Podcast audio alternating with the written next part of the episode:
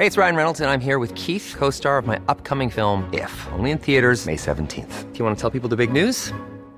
All right, I'll do. Sign up now and you'll get unlimited for $15 a month in six months of Paramount Plus Essential Plan on us. Mintmobile.com slash switch. Upfront payment of $45 equivalent to $15 per month. Unlimited over 40 gigabytes per month. Face lower speeds. Videos at 480p. Active Mint customers by 531.24 get six months of Paramount Plus Essential Plan. Auto renews after six months. Offer ends May 31st, 2024. Separate Paramount Plus registration required. Terms and conditions apply if rated PG. Heraldo Radio. La HCL se comparte, se ve y ahora también se escucha.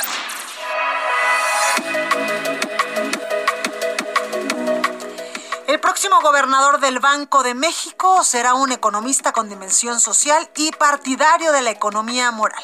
Un economista de mucho prestigio, un profesional que va a cumplir con los requisitos de tener experiencia en materia económica y financiera y haber trabajado en una área relacionada con el manejo de las finanzas.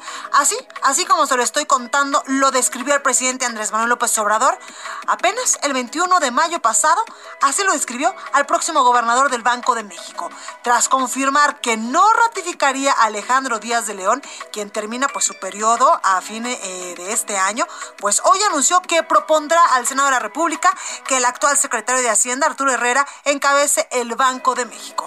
Su trayectoria, conocimiento y experiencia permite pues suponer que es una persona calificada para el cargo, más allá del perfil que delineó el presidente este que le acabo de leer.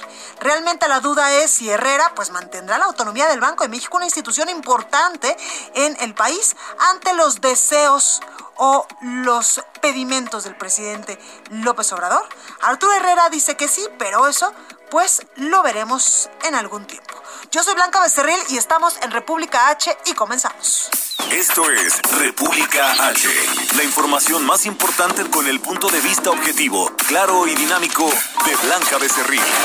Tras el anuncio de que Arturo Herrera será propuesto al Senado como gobernador del Banco de México, Rogelio Ramírez de la O asumiría el cargo de secretario de Hacienda. La Comisión Federal de Competencia Económica presentó una controversia ante la Suprema Corte para que aclare si el gobierno puede impedir fusiones, alianzas y participaciones cruzadas de empresas del sector energético que ya cuentan con aprobación del órgano automonopolios. Perdóneme, antimonopolios, o sea que no se pueden los monopolios. Oiga, por otra parte, la Suprema Corte declara infundada una controversia constitucional promovida por el INE, eh, con la cual pues buscaba ampliar su presupuesto para realizar la consulta sobre si debe ser investigado y enjuiciado pues los actores políticos del pasado. El gobernador de Tamaulipas, Francisco Javier García Cabeza de Vaca, informó que terminó la relación laboral con su abogado, con Alfonso Aguilar Cincer, quien lo representó durante su proceso de desafuero en la Cámara de Diputados. El exgobernador de Nayarit, Roberto Sandoval, compareció ante un juez de donde conoció los seis delitos que se le acusa la Fiscalía del Estado, entre ellos, pues, eh, lavado de dinero. El subsecretario de Salud, Hugo López Gatel, anunció que esta semana terminarán las conferencias de prensa vespertinas que hace todos los días sobre el avance del coronavirus y se tras transitará a otro esquema de comunicación. El presidente de México, López Obrador, firmó un contrato con el consorcio, el consorcio perdóneme, Bombardier Alstom, GAMI, Ingeniería e Instalaciones y Construcciones Urales para la construcción de los vagones del tren Maya. Al explicar los vínculos que unen a su país con Europa, el presidente argentino Alberto Fernández dijo lo siguiente, que los mexicanos salieron de los indios, los brasileños salieron de la selva, pero nosotros, dice el presidente de Argentina, los argentinos llegamos de los barcos y eran barcos que venían de Europa. Luego se disculpó en Twitter por si alguien se sintió ofendido. Mire, nada más, pues ya, ¿qué dice? El presidente de Estados Unidos, Joe Biden, llegó hoy a Reino Unido como parte de una primera etapa de su gira por Europa. ¿Y qué tendremos el día de mañana en la edición impresa de El Heraldo de México? Antonio Bautista, coeditor de Estados, nos tiene la información. Mi Toño, adelante. Blanca, ¿cómo estás? Muy buenas noches. Te saludo a ti los escuchas de República H aquí en el Heraldo Radio. Bueno, pues seguimos con la revisión de los saldos que deja esta mega elección y pues ocho capitales del país cambiaron de partido en sus respectivos gobiernos. Hay un partido que mantuvo pues eh, la presencia como principal fuerza política y mañana tenemos todos los detalles en las páginas del periódico. Así también hicimos una eh, pues revisión a lo que se está haciendo en materia de eh, pues de, género y para disminuir la violencia en contra, de las, mujeres y el Estado de México tiene una línea de atención hombre a hombre que está dando resultados muy muy positivos. Y bueno por último vamos a poder leer que eh, hay una situación que está preocupando en Michoacán y es la presencia de estos enjambres sísmicos que pues para los expertos son el anuncio del posible nacimiento de un nuevo volcán. Mañana en las páginas del Heraldo todos los detalles, Blanca. Muchísimas gracias, mi Toño. Buenas noches. Buenas noches. Oye, ¿cuáles son las noticias más relevantes el día de hoy en los deportes con Roberto San Germán, mi Robert? ¿Qué tal, mi querida Blanca? Muy buenas noches y buenas noches a toda la gente que nos sintoniza.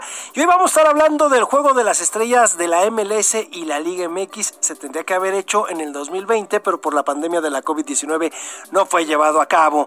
También la UEFA tiene que suspender todo procedimiento en contra de los clubes que hicieron la Superliga. Se los echaron para atrás las leyes en Europa. Entonces, aguas, porque podría regresar la Superliga, porque tienen todo su derecho. Así que se va a poner bueno eso. Y el Chucky Lozano va a dejar las pizzas, parece. Ahora sí, las pizzas napolitanas, porque parece que se va al Sevilla de España. Uy, pero bueno, va a ir a comer mejor. Más rico. Y hay varios que ahorita te van a decir algo. sobre todo los que les gustan las pizzas. Lo que acabo de decir, pero bueno, sí, va, parece que al Sevilla. Entonces, todos, claro, los dos. Entonces, pues vamos a ver qué sucede con el Chucky en las próximas horas. Se podría dar el, traspaso. Pues ahí lo tenemos, mi Robert, gracias. Gracias a ti. Oiga, y vamos a escuchar ahora la información de la zona metropolitana del Valle de México con nuestro compañero Augusto Atempa. Augusto, ¿cómo estás? Blanca, muy buenas noches. Pues platico que esta tarde se llevó a cabo la detención de seis personas. Además, se aseguró una nave industrial ahí en la alcaldía de Escapotzalco. Fue justo en la calle San Lucas, en donde se lleva a cabo un operativo por parte de la Fiscalía General de Justicia y de la Secretaría de Seguridad Ciudadana para poder eh, pues resguardar este inmueble. Un inmueble en donde ya se había perforado un ducto de Pemex y estaban eh, sustrayendo el combustible de manera ilegal, de manera eh, de manera coordinada con las autoridades se logra la detención de estas seis personas quienes son presentados ante el Ministerio Público en donde ya se resolverá su situación jurídica. Se trabaja en este lugar, se mantiene el resguardo, pero el personal de Pemex está trabajando para poder reparar este ducto y pues por supuesto evitar que continúe este huachicoleo que sobre todo está dándose en el norte de la ciudad y es ahí en la alcaldía de Escapotzalco. Blanca, mi reporte. Muchísimas gracias, Augusto. Muy buenas noches. Buenas noches. Y así comenzamos República H. Yo soy Blanca Becerril y le invito a que se comunique con nosotros a través de mi cuenta de Twitter, arroba Blanca Becerril. Comenzamos con toda la información. Estás escuchando la información más importante de lo que pasa en el interior de la República. En República H, con Blanca Becerril.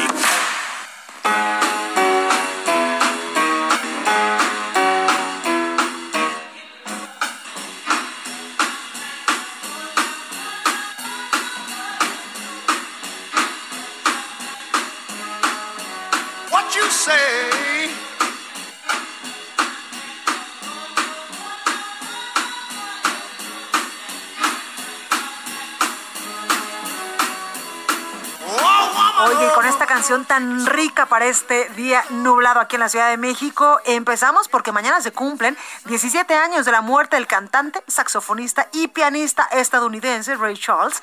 El 10 de junio del año 2004 murió a los 73 años este legendario personaje que se considera pionero de la música soul de los años 50. Justamente en el año 2004 año de su muerte, se estrenó la película Ray, interpretada por el actor James Fox, en la cual se relata gran parte de la vida de Ray Charles. Esta película ganó dos premios Oscar, incluyendo Mejor Actor y Mejor Sonido, y además fue nominada a Mejor Película. Hoy recordamos a este grande, a este grande, a este gran cantante, saxofonista y pianista estadounidense, y escuchemos más de esta canción.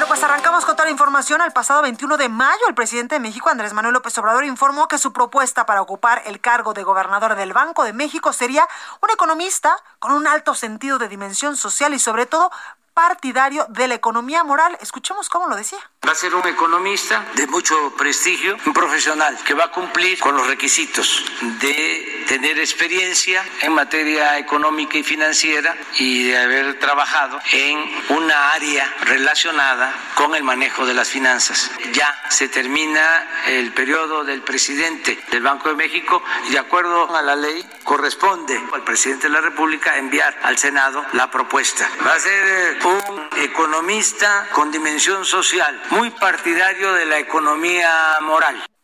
Bueno, pues este miércoles el presidente anunció que el actual secretario de Hacienda, Arturo Herrera, va a ser propuesto para ocupar el cargo de gobernador del Banco de México, mientras que en la Secretaría de Hacienda, pues Rogelio Ramírez de la O sería el próximo titular. Para saber, pues, qué fue lo que dijo el presidente, cómo lo dijo, a qué hora lo dijo, Francisco Nieto, reportero del Heraldo, quien sigue, pues, muy de cerca las actividades del presidente López Obrador, nos tiene el detalle. Francisco, ¿cómo estás?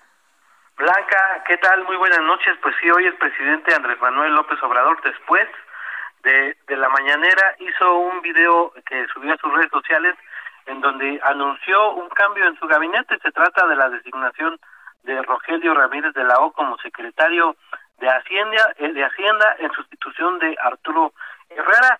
El todavía secretario Arturo Herrera será propuesto al Senado como próximo gobernador de México. En el video que el presidente subió, pues eh, fundamentó este cambio y explicó que se hace cuando la economía mexicana pues pasa por buenos momentos. Eh, agradeció al secretario de Arturo Herrera la forma en de trabajar y bueno, pues escuchemos lo que el presidente dijo en este video. Queremos mantener estabilidad macroeconómica, mantener la política económica que nos ha dado muy buenos resultados porque a pesar de la pandemia, la crisis eh, económica se ha ido superando, vamos saliendo. No se ha devaluado nuestra moneda, tenemos una moneda fuerte. Pero lo más importante es que hemos cumplido con el compromiso de no aumentar el precio de la luz, de las gasolinas, que hemos cumplido no aumentando los impuestos, Arturo Herrera, quien ya pues alista sus maletas para convertirse, si así lo decide el Senado, como gobernador del Banco de México, pues también agradeció al presidente Andrés Manuel López Obrador la confianza que le dio para estar al frente de esta secretaría tanto eh, pues muchos muchos eh, eh, meses y de construir por ejemplo el presupuesto. Y bueno también el, el, el secretario habló del habló de este cambio con el presidente Andrés Manuel López Obrador. Escuchemos lo que dijo. Eh, la política económica tiene básicamente dos instrumentos, la política fiscal y la política monetaria, y para un economista es un verdadero privilegio tener la oportunidad de participar en ambas si el, si el, Senado me, me, decide ratificar. El Banco Central es un elemento central para el desarrollo de los mercados financieros, pero sobre todo para la estabilidad de México. Eso es algo que aprendimos a las duras en México y hay que, hay, hay que mantener. Pues Blanca eh, Rogelio Ramírez de la también agradeció el cargo al presidente y bueno, pues dijo que llega en un momento en donde pues México sale de la pandemia. Pues es parte de lo que sucedió el día de hoy con este video que anunció el presidente López Obrador. Pues ahí lo tenemos, eh, Francisco, muchas gracias. Buenas noches. Gracias. Oye, y para hablar sobre los cambios en el Banco de México y la Secretaría de Hacienda anunciados por el presidente Andrés Manuel López Obrador hoy, tengo en la línea telefónica a alguien que sabe mucho de estos temas, Mario Maldonado, quien también pues es eh, eh, pues locutor, conductor, es especialista en asuntos de negocios, finanzas y economía en instituciones de México y en el extranjero, además, por supuesto, de conductor de bitácora de negocios aquí en el Aldo Radio y por la mañana en el Aldo Televisión, es decir, un estuche de monerías que le sabe a estos temas. Mario, ¿cómo estás? ¿Cómo estás, querida Blanca? Qué gusto saludarte. Muy buenas tardes a ti al auditorio. Gracias, Mario. Oye, ¿son buenos, son malos estos cambios? Eh, ¿Cómo ves tú eh, pues este enroque en el Banco de México y en la Secretaría de Hacienda? Pues son, son dos personajes muy eh, buenos economistas, muy sólidos, muy serios en lo, en lo que hacen. Arturo Herrera lo ha demostrado en, en este paso por la Secretaría de Hacienda. Sin embargo, no deja de ser sorpresiva la noticia del presidente López Obrador Por un lado, porque este eh, cambio se tendría que haber hecho hasta diciembre. La salida de Alejandro Díaz de León, el actual gobernador del Banco de México, pues es hasta diciembre de este año y el eh, presidente cometió la indiscreción hace unos días de decir que no lo va a ratificar por otro periodo al frente del Banco de México y entonces eso comenzó a generar incertidumbre en los mercados, en los inversionistas por saber quién iba a sustituir a Alejandro Díaz de León. Esa incertidumbre se convierte pues en muchos casos en que no hay inversiones, los, los eh, mercados se ponen nerviosos y por eso se tuvo que hacer este anuncio, pues yo diría muy precipitado. Ahora, el perfil de Arturo, de Arturo Herrera es un economista sólido que trabajó 10 años en el Banco de México y que tiene todas las cartas credenciales para ser el, gobernador. El gobernador de Banco de México se la sabe perfectamente. Creo yo donde puede estar el asunto más de fondo es con el nuevo secretario de Hacienda, con Rogelio Ramírez de la O. También es un economista sólido, tiene un doctorado por la eh, Universidad de Cambridge en, en, Inglaterra, estudió en la UNAM, es economista de la UNAM, y además se, mueve bien en los círculos internacionales en los Estados Unidos, es asesor de muchas empresas extranjeras, sin embargo no tiene experiencia en el sector público, es mm. decir, no ha sido secretario de Hacienda como sí lo fue Arturo Herrera en el gobierno del Distrito Federal de la Ciudad de México con López Obrador, fue su secretario de Finanzas. Rogelio Ramírez de la O no ha tenido experiencia en la administración pública y eso creo que puede pues, generarle cierto recelo a los inversionistas, a los mercados, porque finalmente el secretario de Hacienda lleva toda la política económica del país, las finanzas públicas, los presupuestos. Ahora viene una reforma fiscal, es decir, es un paquetote el que tiene Ramírez eh, Ramírez de la O de frente y pues ahí está la pregunta, ¿va a poder cumplir con todos estos retos? Creo que ahí más que en el Banco de México es donde vienen las, las preguntas, Blanca. Claro, y también si será independiente y no se dejará pues eh, guiar, por decirlo de una forma muy light, del presidente Andrés Manuel López Obrador. Esa es la otra pregunta, porque si bien Herrera lo ha hecho bien, creo yo, en la Secretaría de Hacienda con el tema de la estabilidad económica de las finanzas públicas, es, es también verdad que está supeditado y ha estado supeditado a lo que dice Andrés Manuel López Obrador en términos de política económica, de cómo se tiene que repartir el presupuesto federal y eso le ha restado cierta credibilidad eh, a Arturo Herrera, aunque creo que las credenciales, como decía, las tiene para ser gobernador de Banco de México. Ahora, otro asunto es que el Banco de México está conformado por cinco integrantes de la Junta de Gobierno, que son los que deciden si suben o bajan las tasas o las mantienen. Es decir, Arturo Herrera no tendrá la última la última votación y la última voz. No tiene la última palabra, pero el presidente López Obrador ya le tocó enviar a tres eh, propuestas que se convirtieron en subgobernadores de Banco de México eh, y que ya están en la Junta de Gobierno. Es decir, Arturo Herrera sería el cuarto de cinco personas que están en la Junta de Gobierno, es decir, tendría ya la mayoría pues para decidir si tiene una política monetaria que apunte más al crecimiento económico, es decir, que busque bajar las tasas de interés y esto, bueno, pues afecta a otros asuntos, por ejemplo, de las inversiones que puedan llegar al país, porque si los inversionistas no ven rendimientos interesantes para México, pues entonces buscarán otros mercados también para ver dónde ponen sus capitales. Es decir, es todo un tema. Yo creo que el presidente, como lo dijo, va a apostar pues por estos personajes más apegados a lo que él llama la economía moral, la economía social enfocada en la base de la pirámide y eh, pues que busque darles oportunidades a través de la política monetaria que es la, llaman las tasas de interés, pero también a través de la política fiscal, que esa es la que lleva la Secretaría de Hacienda. Es decir, tenemos al nuevo gobernador, que será Arturo Herrera, del Banco de México, con este eh, pues sesgo enfocado en los temas sociales y de economía moral, como dice el presidente, y también vamos a tener un secretario de Hacienda que va a cumplir pues con estos preceptos de Andrés Manuel Obrador, de, de, que son un, presupuesto enfocado al tema de los recursos de programas sociales, eh, que busca a través de la reforma fiscal reequilibrar el, el, el, tema de quienes ganan más, es decir, esta mala distribución de la riqueza que ciertamente tenemos en México, es decir, eh, se va a poner interesante el, el asunto de la economía mexicana con estos dos personajes en las dos pues instituciones y organismos más importantes para la economía, el Banco de México, que decide la política monetaria, y la Secretaría de Hacienda, que decide la política fiscal y financiera del país. Pues ahí lo tenemos, Mario Maldonado. Muchas gracias por ayudarnos a entender pues estos enroques importantes, como tú dices, en dos de los eh, puntos neurálgicos de la economía y de las finanzas en el país. Muchas gracias. Con mucho gusto, Blanca. Te mando un abrazo. Muy buenas tardes. Igualmente. Oiga, y vamos a temas electorales porque la sorpresa de la elección del pasado domingo fue por supuesto que Nuevo León y en Monterrey, allá en Nuevo León, Luis Donaldo Colosio Riojas del Partido Movimiento Ciudadano arrasó literalmente en las votaciones. De acuerdo con el programa de resultados electorales preliminares, el PREP, Colosio Riojas obtuvo alrededor de 229.655 votos el domingo pasado, un equivalente al 47.42% de la votación y de hecho, lo tengo en la línea telefónica, Luis Donaldo Colosio Riojas, el virtual ganador del municipio de Monterrey, allá en Nuevo León. Muy buenas noches, ¿cómo estás?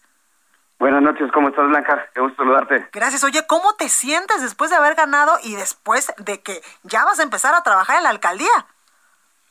Mira, la verdad es que estamos muy, muy agradecidos. Estoy muy agradecido con, toda la gente que, participó. Tuvimos una extraordinaria eh, participación en las elecciones superó en un 10% a la del 2018 incluso, porque ese es el, tema, ¿no? Siempre está la incertidumbre si la gente saldrá o no saldrá a votar y en este caso lo hizo eh, pese a cualquier, cualquier dificultades que se presentaron a lo largo de la jornada y pues muy contentos con, con esa decisión que, que se ha emitido y muy agradecidos por esta por esta gran responsabilidad que, tomamos con mucho entusiasmo. Luis Donaldo, ¿cómo te sientes ya más tranquilo? Yo siempre he dicho y he reconocido que eres un político eh, sin, sin eh, fuera de serie, podría decirlo así, porque no te dejas guiar, no te dejas manipular, eres un hombre pues hecho y derecho que siempre pues evidentemente ha seguido la línea de sus principios y así pues lo vas a hacer en el municipio de Monterrey, ¿no?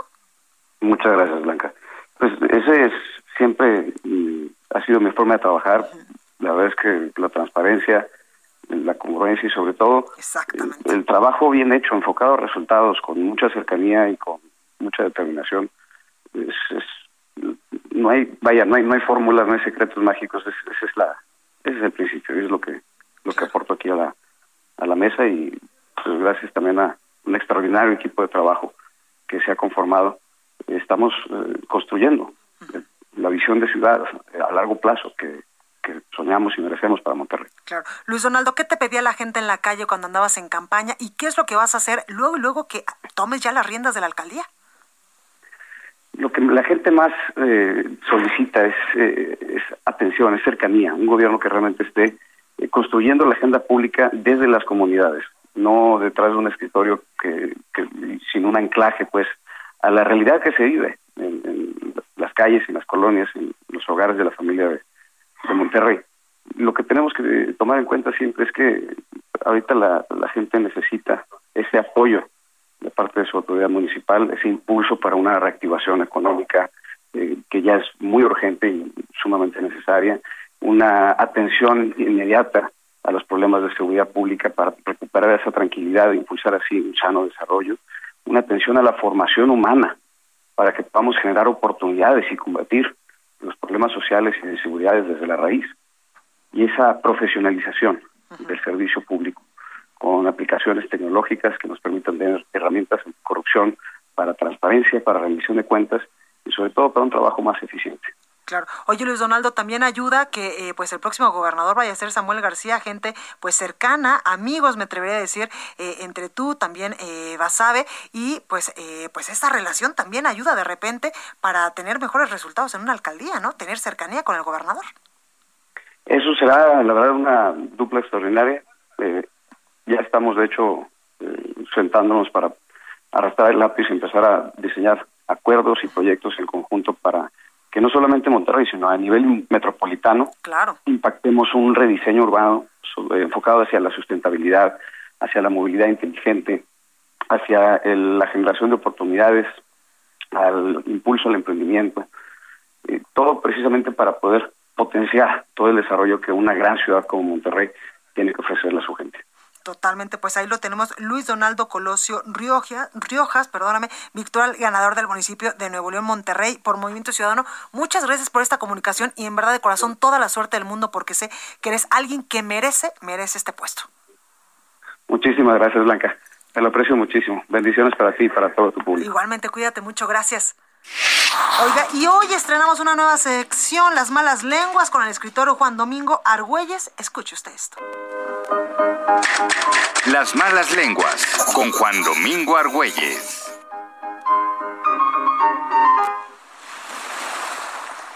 La mayor parte de las redundancias se produce por la ignorancia del significado de las palabras. Es el caso de archipiélago de islas. ¿Hay acaso archipiélagos que no sean de islas? La gente puede suponer cualquier cosa, pero si consulta el diccionario, sabrá que el sustantivo masculino archipiélago el italiano archipiélago significa conjunto generalmente numeroso de islas agrupadas en una superficie más o menos extensa de mar. Ejemplo, el archipiélago de las Azores. Pero decir y escribir el archipiélago de las Islas Azores es cometer una redundancia. Lexicografía básica por Juan Domingo Argüelles, autor de los libros las malas lenguas y no valga la redundancia.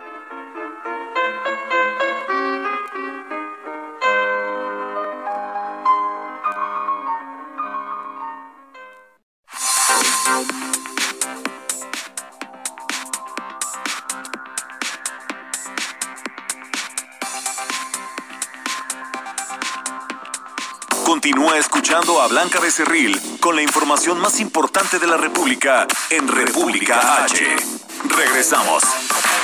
Estamos de regreso con la información más importante de la República en República H con Blanca Becerril, transmitiendo en Heraldo Radio. Oiga, y ahorita antes del corte que hablábamos de las malas lenguas, de esta nueva sección que tenemos aquí en República H, le cuento una nueva. Bueno, el presidente Andrés Manuel López Obrador expresó que está feliz, feliz, feliz por los resultados de las elecciones del pasado 6 de junio. Tan feliz que le pidió permiso al ex candidato presidencial Ricardo Anaya para festejar con nada más y nada menos que una buena caguama, una buena cheve. Escuche. Voy a pedir permiso a Ricardo Anaya para que yo me tome una nada más, una caguama pacífico. Una no es ninguna, presidente, por favor. En respuesta a su solicitud, Ricardo Anaya expresó en redes sociales que le daba permiso. Presidente, ¿cómo está? Permiso concedido para que se tome su caguama. Yo de hecho me estoy tomando una victoria aquí en el poniente de la Ciudad de México y posiblemente me tome otra en Querétaro. Y pues feliz, feliz de que ya no tienen mayoría para desaparecer al INE. Salud, presidente, todo con moderación. Ahí nos estamos viendo en el 2024. Uy, no bueno. Pues ahí estuvo la respuesta de Anaya.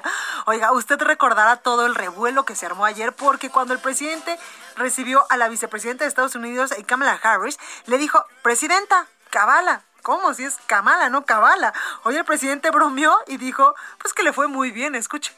Fue tan buena que le dije, presidente, este, me camuqué. Eh, ya ven que dicen mis adversarios que ya estoy chocheando. A lo mejor en eso tienen un poco de razón. Y en este asunto de que al presidente, pues ayer se le trabó la lengua y como que cambió el nombre y ya bautizó de nueva cuenta a la vicepresidenta de Estados Unidos, bueno, pues usted habrá escuchado también en este audio que el presidente, pues dijo la palabra camucar. Hoy en un trabajo hecho por el portal Plumas Atómicas, en el cual pues cita el Diccionario de México de Juan Palomar, explica que esta palabra, me camuqué, provendría de camuco, que significa engaño. Híjole, creo que sí se le chispoteó. Oiga, vamos a la sección de El México Curioso con mi compañero Abraham Arriola. Curiosa CDMX con Abraham Arreola. Una forma divertida para conocer, explorar y disfrutar de la Ciudad de México. Amigos, bienvenidos. Hoy nos vamos a poner un poco internacionales. O mejor dicho, nos vamos a poner financieros. Y es que cada que se habla de la economía, en específico de las criptomonedas, suele mencionarse el nombre de la fiebre de los tulipanes. Pero, ¿realmente de qué se trata esa historia?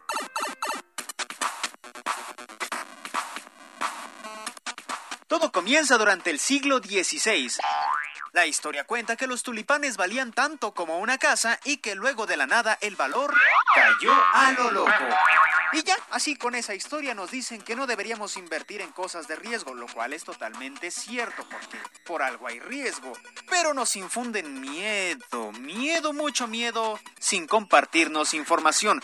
La realidad es que la fiebre de los tulipanes tal vez nunca existió. De acuerdo con Lizzie McNeil y Session Crocker, periodistas, el alto valor de esa flor no fue por una fiebre especulativa, sino por un factor cultural. Alastair Suk, crítico de arte, comentó que en ese tiempo los Países Bajos eran el territorio más rico de Europa, por lo que dar una casa por un tulipán era más por estatus que por creer en su valor real. Ann Goldar, profesora de historia temprana, va más allá asegura que esa supuesta fiebre en realidad era un brote nada más, ya que solo encontró 37 personas que gastaron en exceso por un tulipán. Así que fiebre, fiebre, fiebre, pues no era como tal. Y es que la gran mayoría de estos compradores eran coleccionistas de arte, no entusiastas financieros. Por si fuera poco, no encontró registro de nadie que se hubiese tirado al río, como dice la leyenda, y que tampoco hubo un daño económico en la zona. Ahora, muchos expertos coinciden en que Charles McCain, un escritor sensacionalista del siglo XIX, fue uno de los principales inventores de este cuento, ya que se le conoce más como cuentista que como historiador, aunque a veces se nos ha olvidado. Y es que sus historias sensacionalistas fueron muy exitosas que al día de hoy se siguen recordando como si fueran reales. Así que ya lo sabes, cada que te intenten asustar con aquello de no inviertas porque una vez los tulipanes valían tanto y dejaron de valer, esa inversión no te conviene, recuerda que se trata de una simple mentira y que en lugar de eso, deberías de informarte correctamente antes de invertir en algún artículo de alto riesgo, sea cual sea. Ese es mi pequeño consejo y mi pequeñita historia de los tulipanes. La historia que no fue real. Yo soy Abraham Arreola. Sígueme en Twitter para más historias como esta, como ABArreola7. Gracias.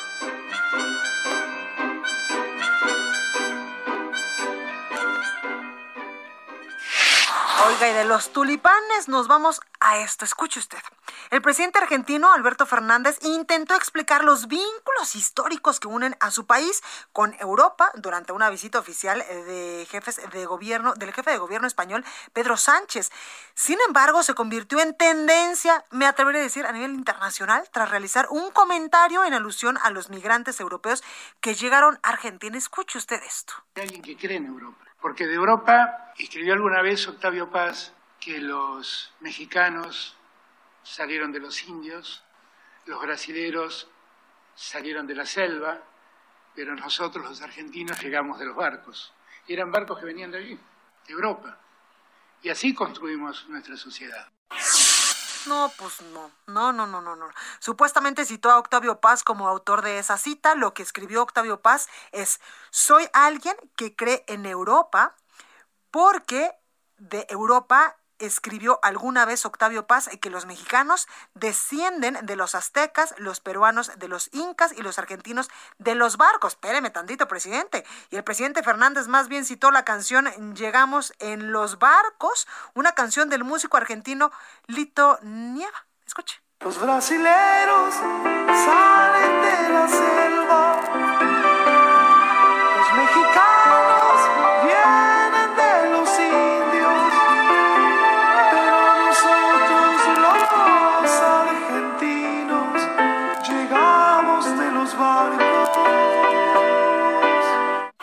al presidente no le caería nada más mal unas clasecitas de historia, porque eso de confundir, dirían las abuelas, amnesia con magnesia, pues no, no está padre. Oiga, posteriormente en redes sociales se disculpó, dijo a través de su cuenta de Twitter, a nadie quise ofender, bueno, menos mal. De todas formas, quien se haya sentido ofendido o invisibilizado, desde ya mis disculpas, pero pues ya lo hecho, hecho está, oiga. Y en vez de decir que era de Octavio Paz, era de una canción, escuche usted. Oiga, en fin, vamos a otros temas. La Suprema Corte de Justicia de la Nación declaró infundada la controversia que presentó el INE por la falta de presupuesto para realizar la consulta que busca enjuiciar a políticos del pasado. Y la nota es de mi compañera Diana Martínez. Adelante. Así es, Blanca, buenas noches. Pues la primera sala de la Suprema Corte de Justicia de la Nación declaró infundada la controversia constitucional que presentó el Instituto Nacional Electoral por la falta de presupuesto para realizar la consulta que plantea enjuiciar a actores políticos del pasado. Esto significa que el INE debe realizar el ejercicio de participación ciudadana con el presupuesto que tiene asignado sin que tenga que recibir más recursos. Ante la falta de presupuesto para la consulta, el órgano electoral impugnó impugnó el decreto por el que se expide la convocatoria de consulta popular, que fue publicado el 28 de octubre de 2020, y el decreto por el que se reforma el artículo primero transitorio para dicha convocatoria y que fue publicado el 19 de noviembre. El INE consideró que el Congreso violó su autonomía constitucional y presupuestaria al no darle recursos necesarios y suficientes para el ejercicio de participación ciudadana. Sin embargo, el máximo tribunal del país determinó este miércoles que no existe constitucional ni legalmente la obligación del Congreso de la Unión para que eh, al emitir el decreto de la convocatoria de consulta popular establezca los recursos económicos con los que el INE debe llevar a cabo tanto la organización como la difusión, desarrollo, cómputo y declaración de resultados del ejercicio de participación ciudadana blanca. Pues los detalles con Viana. Oiga, y las bancadas en la Comisión Permanente del Congreso, el PRI, el PRD, el PAN, Movimiento Ciudadano y Morena, hicieron un llamado para dejar atrás la división y la confrontación después de los resultados de las elecciones. Misael Zavala nos tiene el detalle de la información. Misael, adelante. Buenas noches, Blanca. Efectivamente, como bien lo comenta, las bancadas de todos los partidos en la Comisión Permanente del Congreso lanzaron un llamado para dejar atrás la división y la confrontación por las elecciones del 6 de junio, esto para darle paso a una etapa de diálogo para cumplir con las propuestas que beneficien a la ciudadanía. Los partidos PRD, PRI, Verde Ecologista, Acción Nacional, Movimiento Ciudadano y también Morena expusieron que debe concluir la etapa de agravios en el Congreso para buscar agendas comunes entre todos los partidos políticos. Así lo expresó el senador y coordinador del PRD en el Senado, Miguel Ángel Mancera, quien dijo que una visión plural debe marcar un desarrollo sostenido para superar los efectos de la pandemia y una, una vacunación plena también.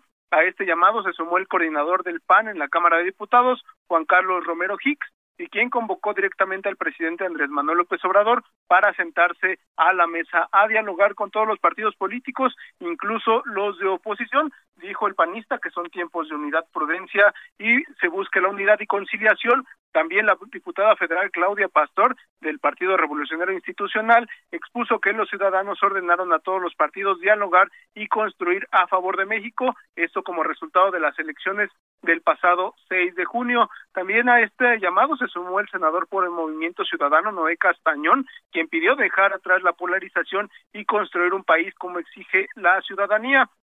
En ese sentido, una posición, una postura de la bancada de Morena invitó a los opositores al diálogo y les pidió recuperar la cordura para ir adelante por la construcción del país. Hasta aquí el reporte, Blanca.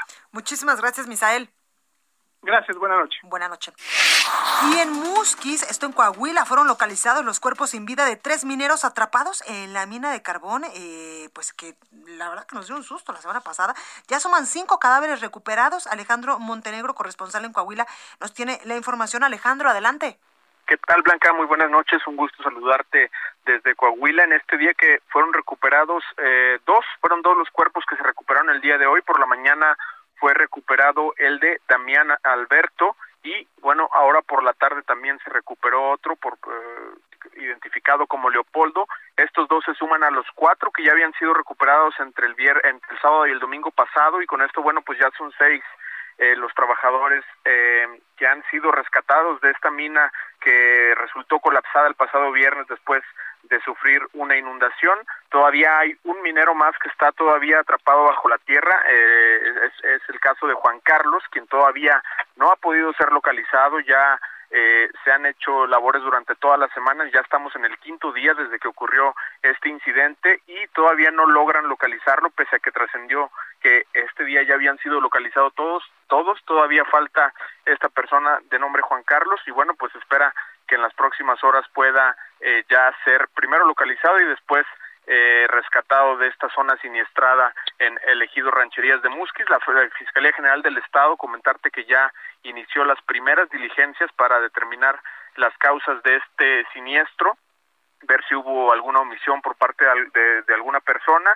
y posteriormente el caso va a ser atraído por la Fiscalía General de la República al tratarse el tema de las minas eh, de, de, una situación de competencia federal. Sin embargo, ya la Fiscalía Estatal está eh, pues avanzando en estas diligencias, Blanca. Es el reporte. Muchísimas gracias, Alejandro.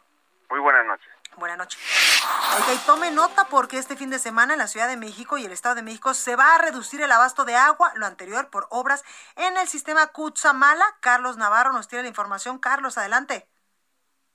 Buenas noches, Blanca. Te saludo con gusto a ti al auditorio y comentarte que en medio de una de las peores sequías del país, el abasto de agua para la Ciudad de México y el Estado de México se va a reducir por parte del sistema Cutzamala. Por obras de mantenimiento, la reducción será de las 0 horas del viernes 11 de junio a las 12 horas del 12 de junio, afectando a demarcaciones capitalinas y municipios mexiquenses. En conferencia de prensa, el titular de la Conagua, Germán Arturo Martínez, dio detalles sobre las obras que se van a llevar a cabo. Escuchemos. Separar caudales y eh, tener dos líneas de alta presión provenientes de, de la PB5.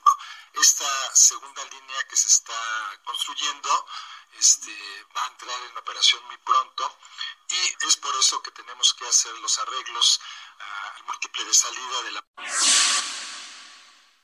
para las alcaldías de Azcapotzalco, Álvaro Obregón, Benito Juárez, Coyoacán, Coajimalpa, Cuauhtémoc, Iztacalco, Iztapalapa, Magdalena Contreras, Miguel Hidalgo y Venustiano Carranza se va a ver reflejado esta reducción en el suministro, mientras que los municipios mexiquenses de Acolman, Atizapán de Zaragoza, Coacalco, Cuautitlán Izcalli, Ecatepec, Huizquilucan, Naucalpan, Nezahualcóyotl, Nicolás Romero, Tecámac, Tlanepantla, Tultitlán, Tenalgo del Baño y Toluca, también se les va a recortar el abasto de agua. En estos casos, en ambas entidades, va a haber operativos de parte de las, de las autoridades encargadas del abasto de agua para evitar que haya afectaciones para las distintas colonias. Blanca, la información que te tengo. Muchísimas gracias, Carlos.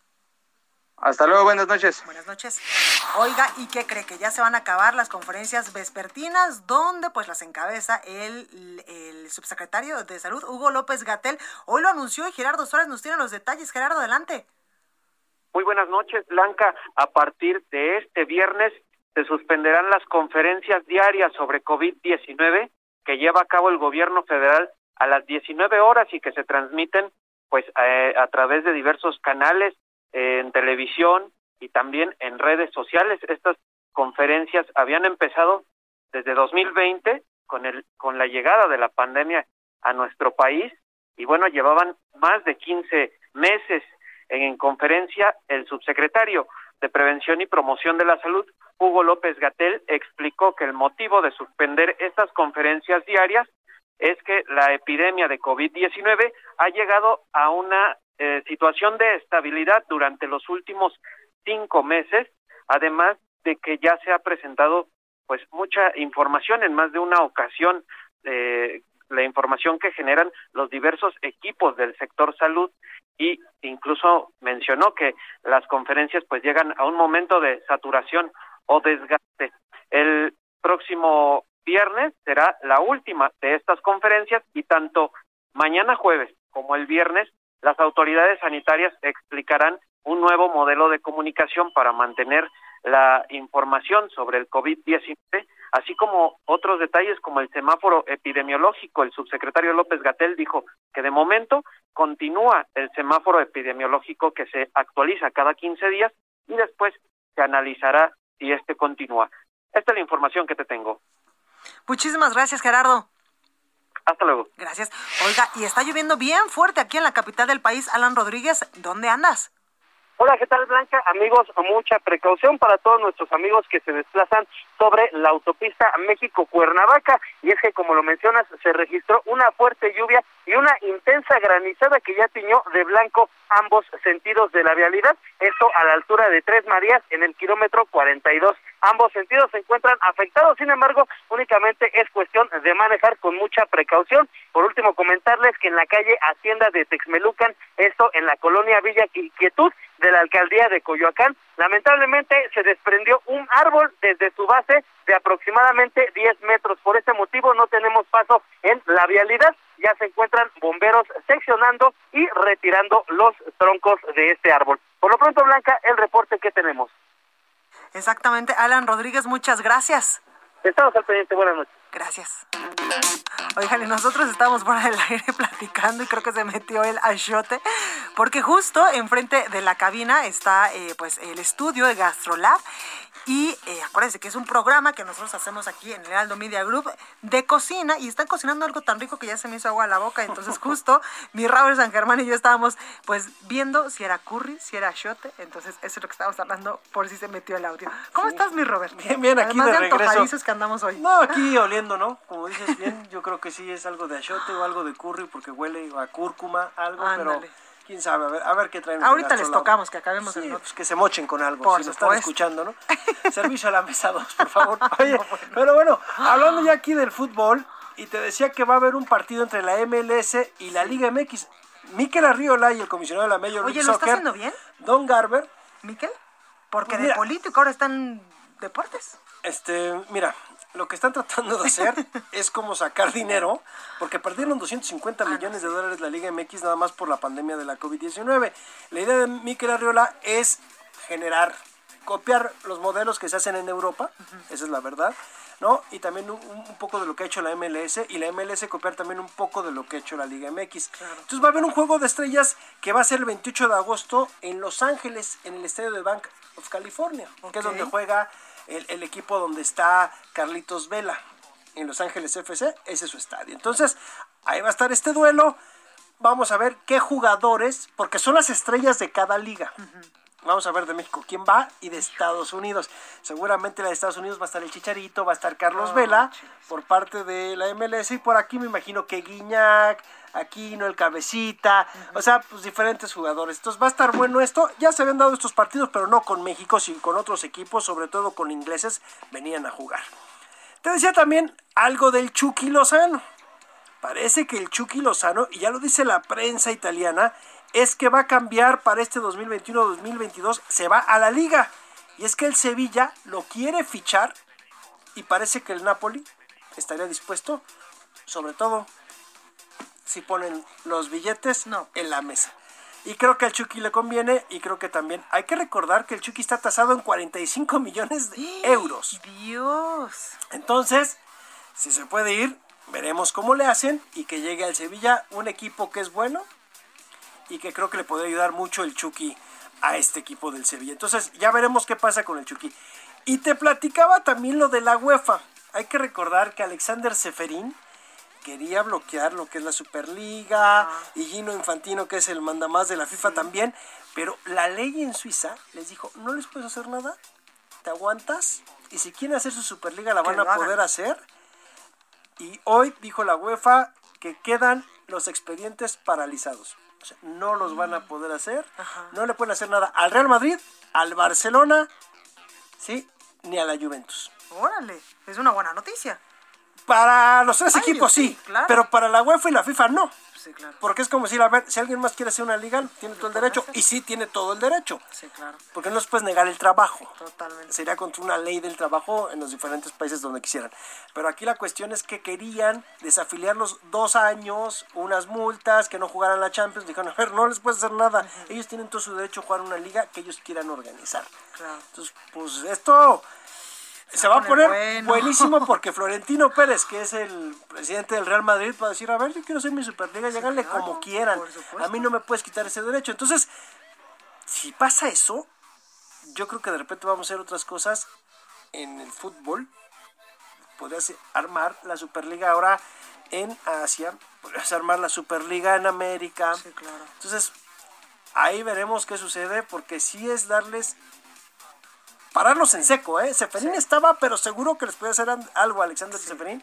Y ahorita con esto la UEFA dice, pues vamos a tener que guardar los expedientes. Disculpe usted, que dice mi mamá que siempre, no, Siempre no. ¿no?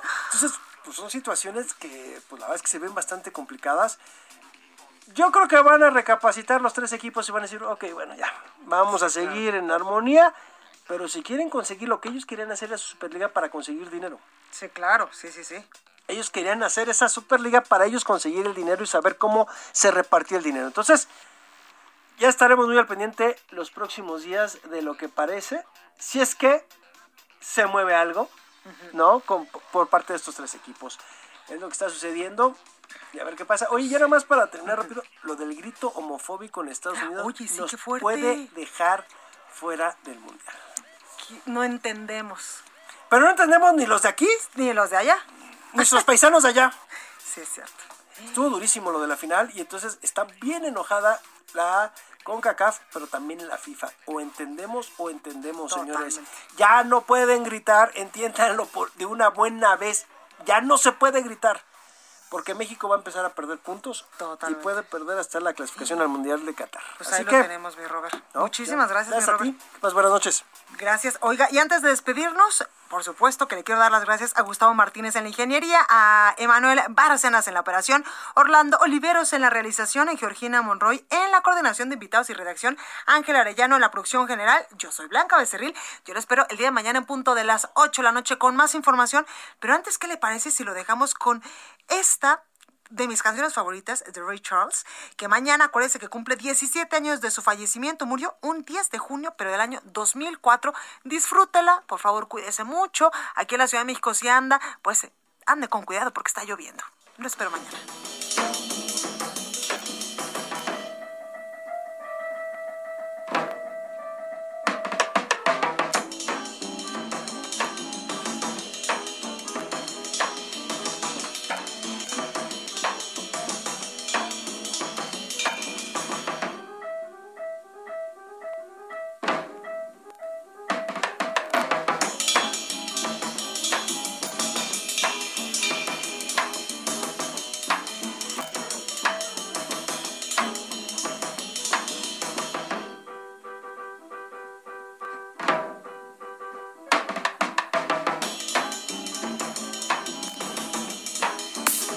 Fue República H, la información más importante de lo que pasa en el interior de la República, con el punto de vista objetivo, claro y dinámico de Blanca Becerril. Continúa escuchando Heraldo Radio, donde la H suena y ahora también se escucha. Una estación de Heraldo Media Group. Heraldo Radio, la H se lee, se comparte, se ve y ahora también se escucha. Hi, I'm Daniel, founder of Pretty Litter. Did you know cats tend to hide symptoms of sickness and pain? I learned this the hard way after losing my cat, Gingy. So I created Pretty Litter, a health monitoring litter that helps detect early signs of illness by changing colors, saving you money and potentially your cat's life. Pretty Litter is veterinarian developed, and it's the easiest way to keep tabs on your fur baby's health right at home. Go to prettylitter.com and use code ACAST for 20% off your first order and a free cat toy. Terms and conditions apply. See site for details.